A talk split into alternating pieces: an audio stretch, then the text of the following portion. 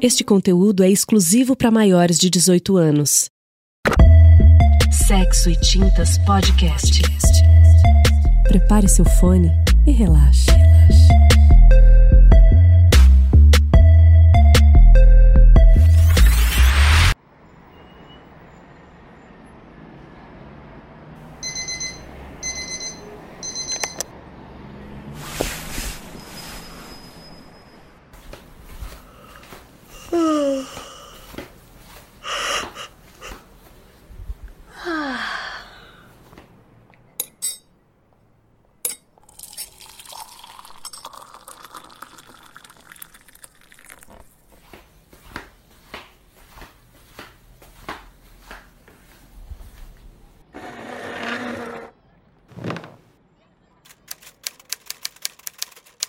Estivemos no meio de muitas pessoas e adoro o fato de ninguém saber o que fizemos. Ninguém sabe quais são as loucuras que incorporei entre os desvios de olhar. Você chegou, me abraçou em público. Suas mãos apertaram minha cintura com uma força acima do protocolo.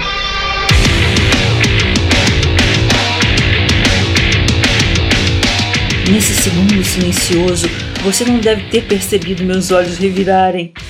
Eu parecia estática, mas latejava e umedecia enquanto minha vista ia turvando, entrando em uma viagem em outro espaço-tempo, me arrastando para os gemidos de dias atrás.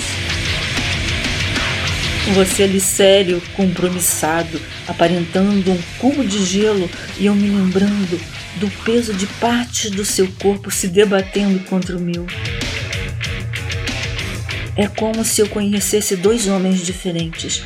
Um que de tão frio se aproxima do perverso e um pervertido.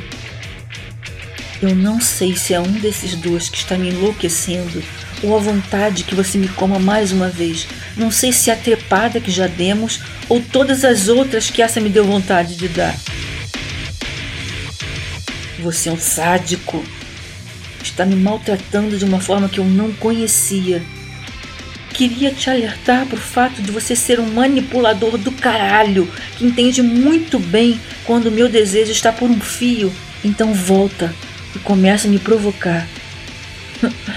Você tem conseguido.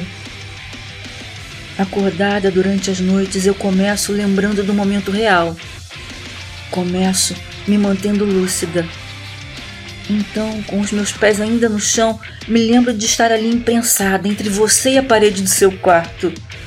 Mas quando começo a pensar em uma estaca que você usou, a razão começa a sumir. Apesar dela não ter conseguido atingir meu coração, seu sadismo a mantém fincada no meu corpo. Só no meu corpo mesmo, e é como se eu te arrastasse dentro de mim por aí. É isso. Você tem feito de mim uma morta-viva, andando por aí com ela dentro de mim estática, imóvel nas minhas profundezas. O que tem me feito constantemente só conseguir fugir do seu quarto para fantasiar em outros multiversos. Sua crueldade me manteve em um cativeiro que desse eu só consigo fugir para lugares loucos, de forma que pouco me importa quem você é ou o que você faz no mundo real.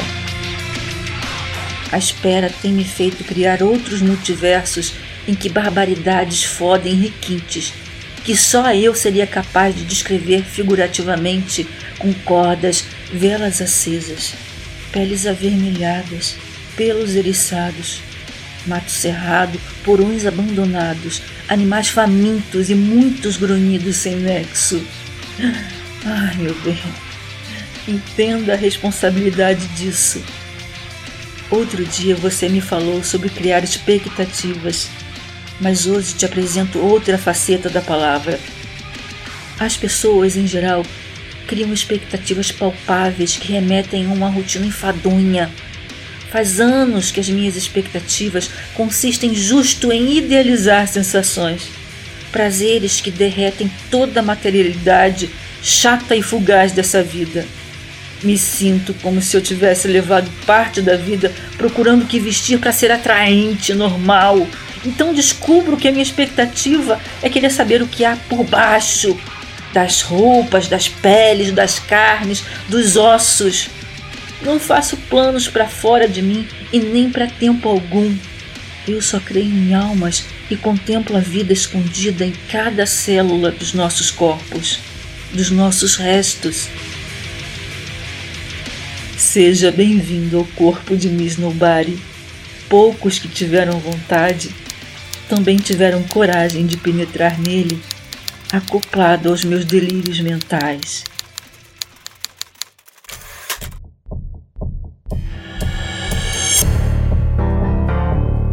Delírios de Miss Nobody. Escrito e interpretado por Érica Peçanha.